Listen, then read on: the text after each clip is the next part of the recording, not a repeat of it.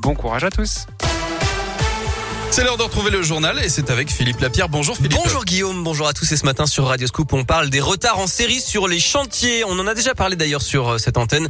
Les artisans font face à une pénurie de matériaux. La demande mondiale a explosé après des mois d'arrêt à cause de la crise sanitaire. C'est la galère donc.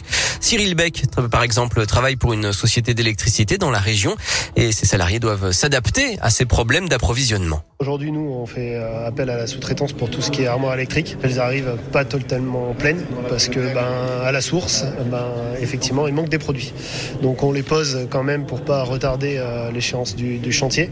Mais on vient venir deux fois euh, travailler sur ces armoires-là. Donc, effectivement, ça nous coûte aussi ben, du temps. Quoi. La plupart des matériaux embarquent de l'électronique, hein, que ce soit de la simple prise électrique au poste de disjonction, autre chose comme ça. À ça vient s'adosser également la hausse des prix. Ça dépend des produits, mais on est entre 0 et on peut monter à 30-35% sur certains produits, donc euh, c'est pas négligeable. Et le retour à la normale ne devrait pas intervenir avant juin prochain.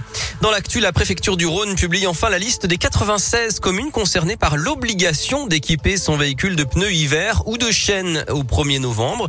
Une liste que vous pouvez retrouver sur radioscoop.com. Je rappelle que le gouvernement a annoncé avant-hier qu'il n'y aurait finalement pas de sanctions dès cette saison. 11 millions de Français, soit 1 sur 5, s'occupent d'un proche malade en situation de handicap ou âgé.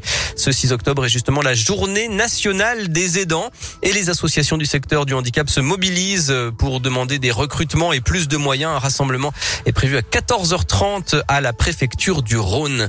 La police lance un appel à témoins après l'accident survenu sur l'A42 au nœud des îles samedi dernier dans la nuit. La victime, un cycliste, n'a toujours pas pu être identifié et l'automobiliste en cause a pris la fuite.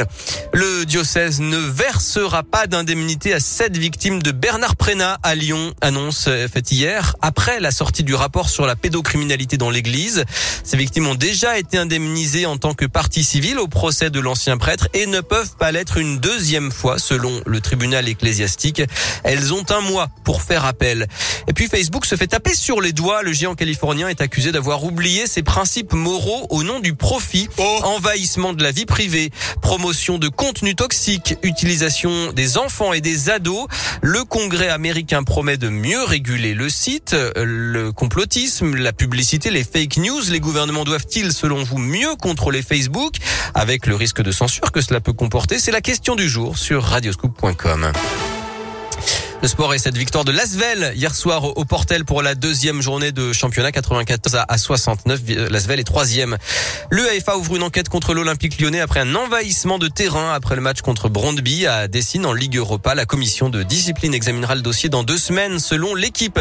La Ligue des champions commence très bien pour l'OL féminin avec une victoire 3-0 hier en Suède contre Aken, un club de Göteborg. Et puis on suivra les demi-finales de la Ligue des Nations Italie-Espagne ce soir et France-Belgique demain à Turin. Philippe, dans un instant.